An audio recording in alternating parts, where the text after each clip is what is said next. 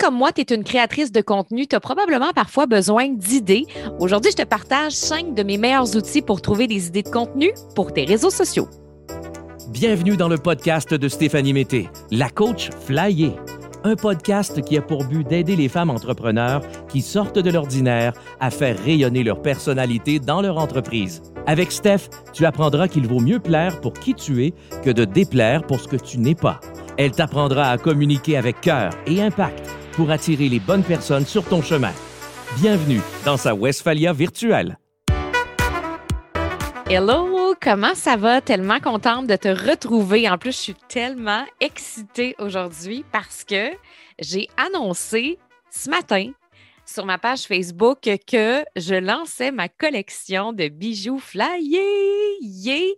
Donc, tu m'as probablement déjà vu en photo avec mes bijoux. J'ai un collier euh, Westphalia, j'ai des boucles d'oreilles, j'ai un bracelet. Je vais toutes les présenter officiellement ce jeudi 9h sur ma page Facebook.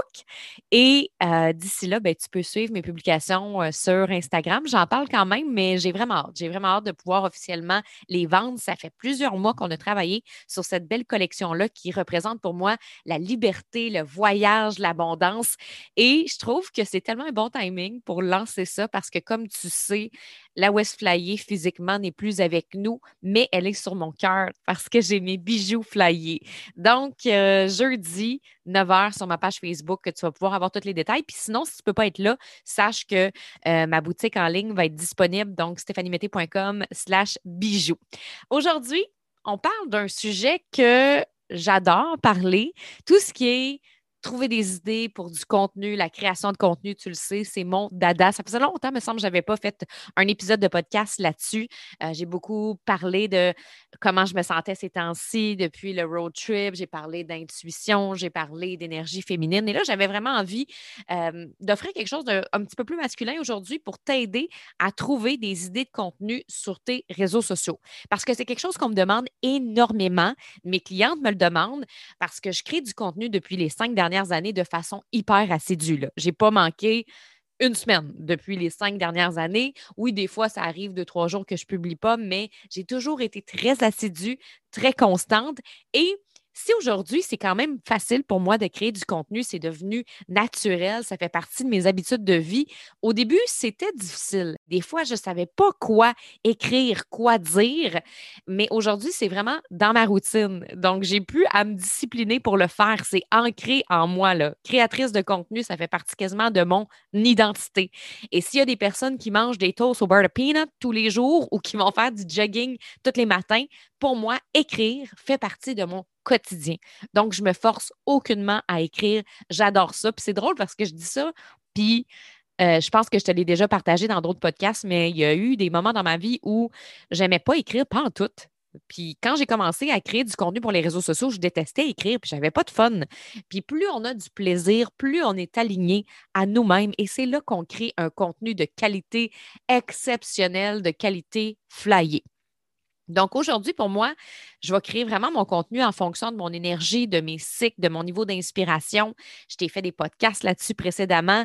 Euh, je t'avais parlé euh, dans deux épisodes, entre autres, un épisode où je parlais euh, de quoi faire quand on a une panne d'inspiration, qu'on a le syndrome de la page blanche. Je t'avais parlé aussi de créer en fonction des cycles. Je te mettrai euh, les épisodes dans les notes du podcast. Mais aujourd'hui, j'avais vraiment envie de te parler de super outils qui peuvent t'aider dans tes recherches pour offrir à ton audience du contenu pertinent et de qualité.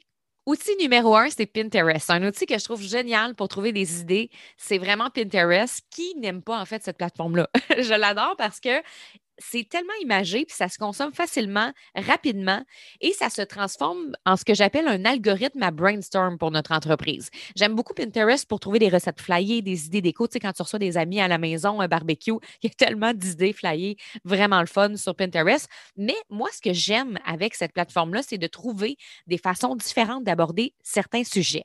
Quand je travaille avec mes clientes pour approfondir leur communication dans le bootcamp, entre autres, où on va un petit peu plus en profondeur, souvent, je vais dire aux filles de choisir vraiment des thématiques principales et de toujours parler de ces thématiques-là. Donc, je vais toujours dire aux filles, hey, ça, c'est ton sujet, c'est ton sujet, c'est ton sujet. Si tu veux te faire connaître, parle toujours des mêmes affaires.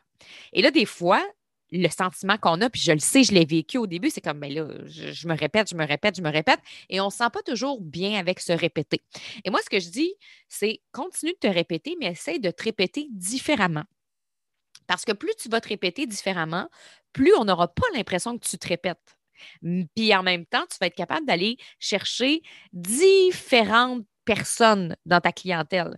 Parce qu'il y a des personnes qui ont besoin de se faire parler d'une façon, d'autres personnes qui ont besoin de se faire parler d'une autre façon. Donc, le fait de parler du même sujet, mais de différentes façons, va venir rejoindre différentes personnes, ce qui est vraiment génial. Et là, quand on parle toujours des mêmes thématiques, des mêmes sujets, moi, ça fait des années que je parle de marketing, de, contenu, puis là, j'ai ajouté beaucoup le féminin sacré, et je parle toujours des mêmes affaires. Mais à un moment donné, euh, on veut en parler, comme je disais, différemment. Et ce qui est le fun avec Pinterest, c'est que ça va te permettre d'aller chercher des idées. Parce qu'il y a des jours où on peut être une boule à idées, puis il y a d'autres jours où on se dit, voyons, je ne sais plus de quoi parler.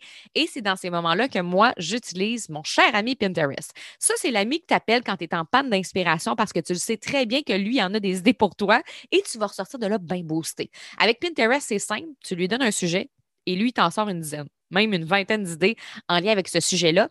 Et lui, ce qui est le fun, c'est qu'il va continuer de te fider, de te donner des idées pour les prochaines semaines, voire prochains mois en lien avec ce sujet-là. Donc, moi, j'aime ça des amis de même. L'ami qui te donne des idées pendant que tu dors, c'est pratique. Donc, quand je te parlais que Pinterest se transforme en algorithme à brainstorm pour notre entreprise, c'est vraiment comme ça que je le vois. Parce que si tu es une coach, par exemple, en relation amoureuse, puis que tu écris des mots-clés comme rupture, relation amoureuse, couple, amour, il y a une série d'idées qui vont sortir. Puis c'est souvent suffisant pour faire redémarrer notre propre moteur à idées. Ça ne prend pas grand-chose réactiver sa créativité. C'est sûr que quand on n'a vraiment pas d'idées, puis là, on stagne, ben c'est clair que si on ne fait rien, on ne bouge pas, c'est pas là que les idées vont venir. Juste des fois, d'aller consulter une plateforme comme ça, c'est comme Ah, ben oui, c'est une bonne idée. Si j'écris par exemple rupture parce que je parlais d'être coach en relation amoureuse, il y a plein d'idées qui sont sorties. J'ai juste écrit rupture dans Pinterest et j'ai eu les idées suivantes. Quatre choses à faire absolument pour se remettre d'une rupture. Six mauvaises raisons de rester en couple. Trois étapes pour surmonter le déni de la rupture comment réussir sa rupture et comment terminer une relation de couple sainement. Et là, je t'en dis quelques idées seulement parce qu'il y en a plein d'autres qui sont sorties. Personnellement, moi, je me crée en fait des dossiers par sujet principaux que je traite dans mon entreprise, puis je dépose les articles dans ces dossiers-là au fur et à mesure. Des fois, je vais passer comme un 5-10 minutes sur Pinterest. Ah, ça, ça pourrait être intéressant de parler de ça. Je vais mettre ça dans mon dossier, par exemple, marketing, et ça me donne des idées pour des prochains sujets, des prochains podcasts, des prochains lives. Donc, c'est ça qui est le fun parce que quand je manque d'idées, même si ça arrive plus souvent aujourd'hui et que j'utilise plus autant l'outil qu'avant, ben je sais que j'ai des dossiers qui sont remplis d'idées si j'ai besoin. Je te conseille aussi, si tu parles anglais, d'utiliser des mots-clés en anglais. Il y a souvent beaucoup plus d'idées. Puis, évidemment, le but, c'est de s'inspirer. Hein? Le but, c'est pas de plagier. Pinterest, c'est comme un super outil de génération d'idées, mais le but, c'est pas de reprendre un article tel que tel. Honnêtement, c'est la pire chose à faire. Moi, je le vois plus comme un générateur à flash. Par exemple, c'est une bonne idée de parler du déni de la rupture parce que j'aurais même pas pensé à ça. Par contre, il ne faut pas reprendre l'article ou le titre donc, moi, souvent, je lis même pas les articles. Je fais juste m'inspirer un peu des titres, puis ça, puis je fais comme Ah ouais, OK, j'ai un flash pour parler de ça ou pour parler de ça. Et ça va juste me donner encore plus d'idées sur quoi discuter avec ma clientèle, avec mon audience, avec les gens qui m'écoutent. Donc, plus ton contenu va être unique, personnalisé, authentique, plus tu as des chances de vivre des vraies connexions avec ta clientèle. Donc, ça ne sert absolument à rien de copier-coller. On s'en rend compte des formules qui sont copier-coller, plagier qui se ressemblent. Ça, c'est clair et net. Outil numéro 2, Answer the Public. Answer the Public, c'est un outil de génération d'idées qui est vraiment intéressant, un peu dans le même style que Pinterest. C'est un outil de référencement qui collecte les questions les plus posées par les internautes parce qu'on le sait à quel point il y en a des recherches qui se passent sur Google. Chaque jour, c'est plus de 3 billions de recherches. Il a même fallu, moi, que je fasse ma recherche sur c'est quoi ça déjà, 3 billions? Parce que je connais personne qui fait 3 billions dans mon entourage. Et ça, c'est 3 000 milliards de recherches qui sont faites sur Google. Le principal objectif de cet outil-là, c'est de faire ressortir les questions que les gens posent le plus souvent dans ton domaine ou par rapport à ta niche et ça te donne plein de bonnes idées de contenu, de mots-clés que tu peux utiliser pour faire croître ton contenu organiquement. On est tellement des fois dans notre business, dans notre tête de CEO, de présidente, de femme d'affaires qu'on n'est pas toujours dans le cerveau de nos clientes. Et c'est ce qui est important comme créatrice de contenu. On veut être dans la tête de nos clientes. On veut offrir ce que le client demande. On veut, oui, partager avec notre cœur, avec notre passion. On veut partager nos coups de cœur, nos outils, nos inspirations, mais on veut répondre à un besoin précis dans des mots qui sont bien choisis, des mots qui sont les mots de nos clients. Le web pleut de contenu chaque jour et pour être le rayon de soleil qui se fait voir à travers cette pluie torrentielle, ben, on ne peut pas juste créer du contenu random c'est important de créer un contenu de qualité, un contenu pertinent et un contenu aligné avec ce que vit notre clientèle. Et moi, ce que j'aime avec Answer de Public, c'est que ça te permet d'explorer un petit peu plus loin le genre de questions que ton audience se pose le plus. Comment ça fonctionne? Tu tapes un sujet ou un mot-clé, puis il y a une quarantaine de questions qui sont présentées sous forme de graphique. Il y a des questions qui nous créent des Oh my God moments. Oh my God! Ben oui, quelle idée de parler de ça. Oh my God. Donc, oui, ça nous donne des idées. Moi, je l'utilise surtout en anglais parce que j'aime pas euh, les données collectées en français, je trouve qu'il n'y a pas assez de données qui sont sorties. Puis pourtant, euh, pourtant il y en a en, en, tabarouette qui font des recherches en français chaque jour, mais je trouve qu'il n'a pas tant été bien adapté en français. Mais tu peux sélectionner le pays dans lequel tu es, puis la langue. C'est à toi de voir si tu trouves ça intéressant de l'utiliser en français. Des fois, il y a des choses qui sortent, des fois, non. Donc, euh, voilà. Moi, je l'utilise en anglais. Un aspect aussi important, c'est que il y a énormément de choses qu'on cherche sur Internet qu'on ne dirait pas nécessairement à notre meilleur ami ou à notre conjoint. Tu sais, des fois, on utilise Internet pour répondre à des questions euh, secrètes, des choses qui se passent dans notre vie, des choses qu'on vit aussi intérieurement. Et ce qui est le fun avec ce genre d'outil-là, c'est que ça peut aller nous dénicher ce genre de questionnement-là populaire, mais qu'on ne dit pas nécessairement à tout le monde. J'en avais déjà parlé dans un autre podcast, mais quand j'avais 14 ans environ, mettons que les moteurs de recherche m'ont aidé à savoir comment Frencher avec la langue. c'est un peu gênant de demander ça aux gens autour de moi, puis j'aurais pas demandé ça à mes parents, ça c'est clair, à 14 ans. Mettons que ma vie intime était très importante et une ado, ça ne tente pas de demander à sa mère comment on fait tourner la langue. Mais non. Donc, merci Google, parce que grâce à Google, je ne sais pas si je l'ai maîtrisé, la technique, mais ça m'a rassuré, puis clairement, ça m'a donné confiance en moi pour Frencher. Donc, c'est pas le genre de choses que j'aurais crié haut et fort, mais c'est le genre de recherche que j'ai faite. Et Answer the Public peut t'amener à ce genre de questions-là que les gens se posent, que tu dis, ben voyons donc, ah ouais, puis ça peut être des sujets intéressants à parler après, par la suite. Donc, je te dis pas que tu veux écrire un texte sur comment French la langue, mais euh, c'est ça. je ne sais pas où je m'en vais avec ça. Mais tout ça pour dire que Answer the Public, c'est un super outil pour aller regarder un peu le genre de questions que les gens se posent sur le web. Outil numéro 3, les commentaires sur les réseaux sociaux. Si tu veux vraiment tenter le pouls de ta clientèle, être dans leur tête et être en connexion avec elle, observe-les. Une des meilleures façons de faire, c'est de lire c'est de lire ce qu'elles écrivent, tes clientes, sur les réseaux sociaux. Puis c'est souvent dans les commentaires de notre audience qu'on retrouve des perles rares. Si tu reçois un bon lot de commentaires sous tes publications, que tu as quand même une bonne page Facebook, une bonne page Instagram, ben est-ce que tu prends vraiment le temps de lire attentivement le contenu? Pas juste le commenter, faire Ah, c'est le fun, euh, Gabriel m'a répondu aujourd'hui. Ah, c'est le fun, euh, Mélissa m'a répondu aujourd'hui. Non. Est-ce que tu lis attentivement les commentaires de tes clientes pour détecter ce qui pourrait devenir des futurs sujets de contenu. Moi, mon groupe Facebook, c'est un endroit clé où je fais ma recherche de contenu.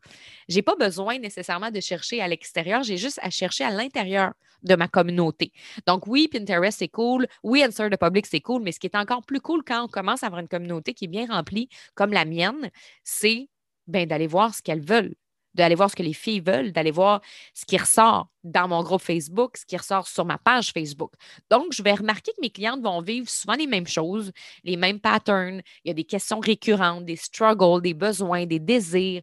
Et c'est là souvent que je vais faire Hey, ça fait une couple de fois qu'on me parle de la confiance en soi qui est un blocage en entrepreneuriat. Fait que je vais faire un podcast là-dessus. Puis des fois, j'ai des filles qui me disent Hey, je trouve pas d'idées pour mes contenus. Ah, ben, je vais faire un podcast sur des idées pour trouver du contenu. Donc, c'est vraiment à travers les commentaires de mon groupe Facebook et de ma page Facebook que je vais chercher le plus d'idées de sujets.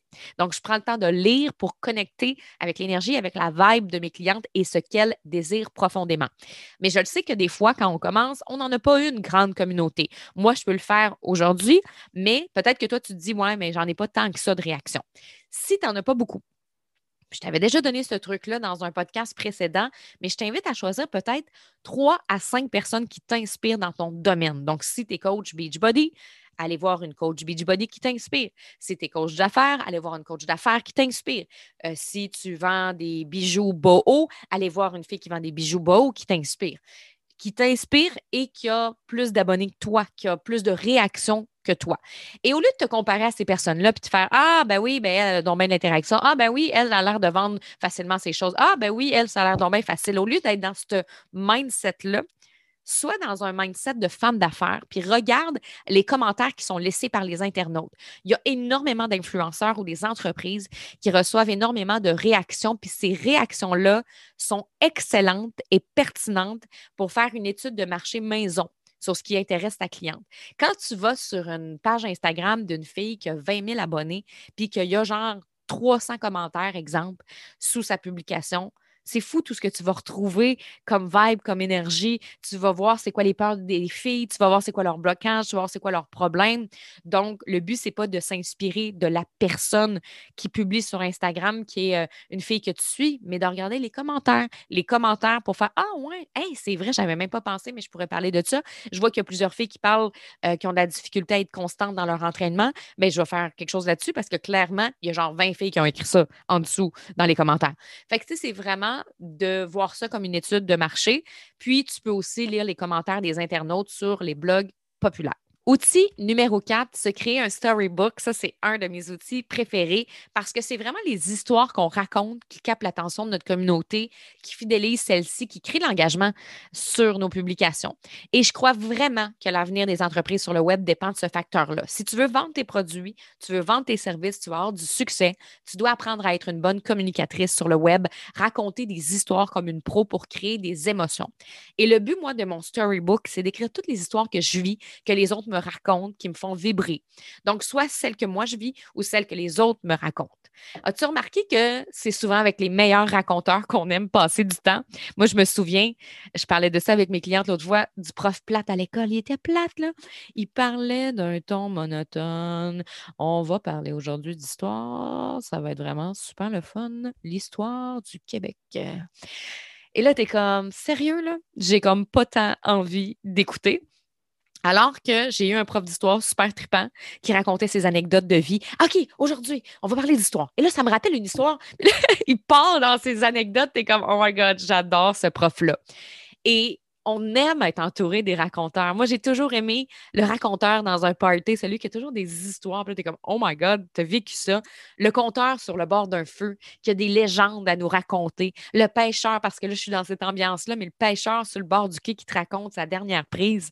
Un voyageur qui fait du pouce, j'adore ça, sur le bord de la route, puis qui est en train de vivre une super aventure. Tu sais, tous ces gens-là que tu croises dans ta vie qui ont des choses à raconter. C'est tellement passionnant. Moi, j'adore les histoires.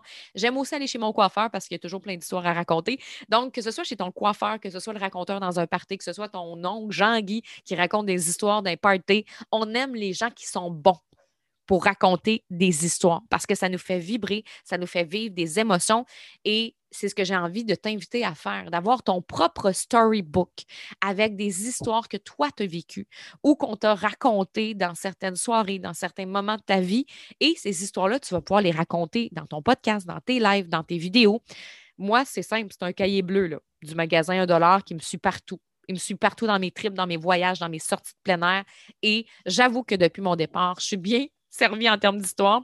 J'aime ça les voyages parce que tous les road trips, les voyages, ça t'amène tellement d'histoires, des moments magiques à raconter et des mésaventures qui sont tout aussi intéressantes, honnêtement. Fait que c'est mon outil préféré de la gang, un outil vibrant qui est connecté 100% à la ligne du cœur. Outil numéro 5, demander directement à sa clientèle.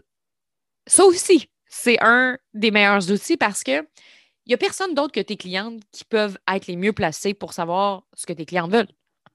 Depuis le début de mon entreprise, ma clientèle fait partie de mon processus d'optimisation d'entreprise et c'est ce qui fait que je suis où je suis aujourd'hui. Parce que clairement, c'est facile d'être dans son énergie masculine. J'en ai vu beaucoup des filles têtues là, qui veulent faire à sa manière, à leur façon. Mais moi, je te le dis en toute transparence. Oui, tes idées sont peut-être extraordinaires, géniales, magiques, magnifiques, mais plusieurs, moi, des meilleures idées de mon entreprise viennent de mes clientes. Il n'y a personne de mieux qu'elles pour savoir ce qu'elles désirent. On peut jouer à je devine ce que mes clientes veulent ou encore à je leur demande ce qu'elles veulent. Et il y a plusieurs façons de faire pour impliquer sa clientèle dans son processus de création. J'avais déjà parlé dans un épisode précédent de faire un live, faire un live pour tenter le terrain sur un nouveau produit ou service. Si tu as une infolette, tu peux aussi demander l'avis à ta clientèle sur tes idées. J'ai beaucoup de clientes qui font ça via leur infolette. Euh, et quand je travaillais à la radio, les directeurs organisaient souvent ce qu'on appelle des focus groups avec les meilleurs auditeurs, les fans de la radio qui étaient invités à donner des pistes d'amélioration pour les émissions puis pour la programmation. Puis ce qui est le fun, c'est que les gens sont, sont touchés, sont contents d'être là. C'est déjà des fans de la radio. Puis là, tu leur proposes d'améliorer la radio pour qu'elle soit encore meilleure. Donc, tu fidélises encore plus tes fans. Puis en plus, tes fans ont souvent des super bonnes idées pour toi. Donc, moi, j'y vais de cette façon-là aussi avec les communicatrices flyées, vu qu'on est beaucoup. C'est un gros groupe. Euh, c'est moins personnalisé. Donc, je veux toujours améliorer puis optimiser la formation pour que les filles soient contentes, les filles soient satisfaites. Donc, je rencontre à peu près une vingtaine de clientes par année, des fois plus, 10 québécoises, 10 euh, européennes, parce que des fois, les besoins québécois et les besoins européens ne sont pas les mêmes. Et je leur demande du feedback, en fait. Je leur demande du feedback euh, sur les modules de formation, sur euh, la façon de fonctionner, sur les coachings de groupe, sur un peu tout ça. Mais c'est super important pour moi de choisir des clientes qui sont impliquées, qui font leur module, parce qu'évidemment, pour moi, quelqu'un qui est capable de donner un bon feedback, c'est une bonne consommatrice du service. Donc, si quelqu'un ne fait pas ses modules, si quelqu'un n'est jamais au rencontre, c'est peut-être pas la bonne personne pour me donner du feedback sur mon entreprise. On veut des gens qui sont impliqués et qui sont présentes. Fait que si toi, tu fais ça avec tes clientes, même pour les produits, si tu vends euh, des produits nettoyants, peu importe, bien, tu peux rencontrer tes meilleures clientes, celles qui commandent à chaque deux, trois mois, leur demander OK, mais qu'est-ce qui fait que tu commandes toujours chez moi au lieu de commander ailleurs? Puis qu'est-ce que tu aimes? Puis qu'est-ce que tu aimerais de plus? Puis qu'est-ce qu'on pourrait changer? Puis comment est-ce que le service pourrait euh, s'améliorer encore plus? Puis euh, y a-t-il des nouveaux produits qui t'intéressent? Donc, c'est vraiment, vraiment le fun de tâter le pouls comme ça avec sa clientèle.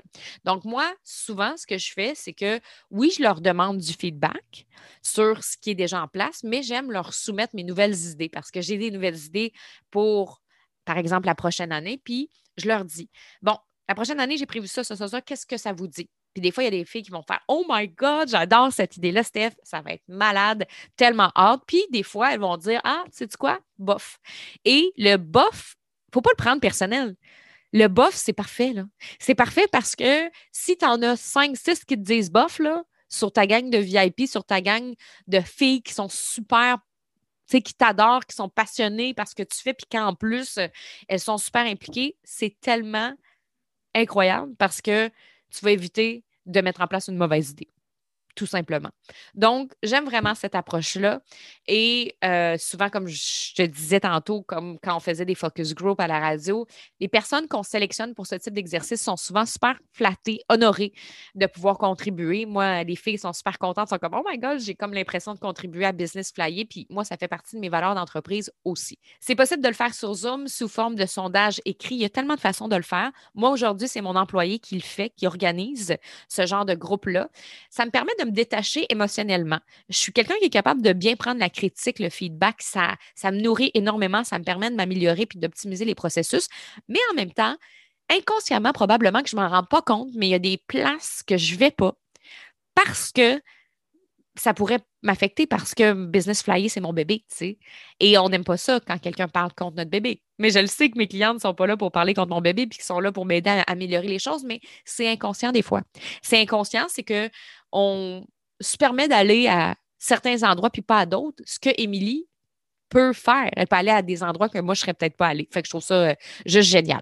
Donc, c'est ça mes cinq outils préférés pour trouver des idées de contenu sur les réseaux sociaux que j'avais envie de te partager. Si toi aussi, tu en as que tu utilises, ben n'hésite pas à me les partager sur Instagram, à faire une stories et tout ça. Donc, ça va me faire plaisir. Si tu peux aussi me rendre un petit service d'aller me mettre un 5 étoiles sur Apple Podcast, ça continue de faire connaître le podcast. C'est tellement cool.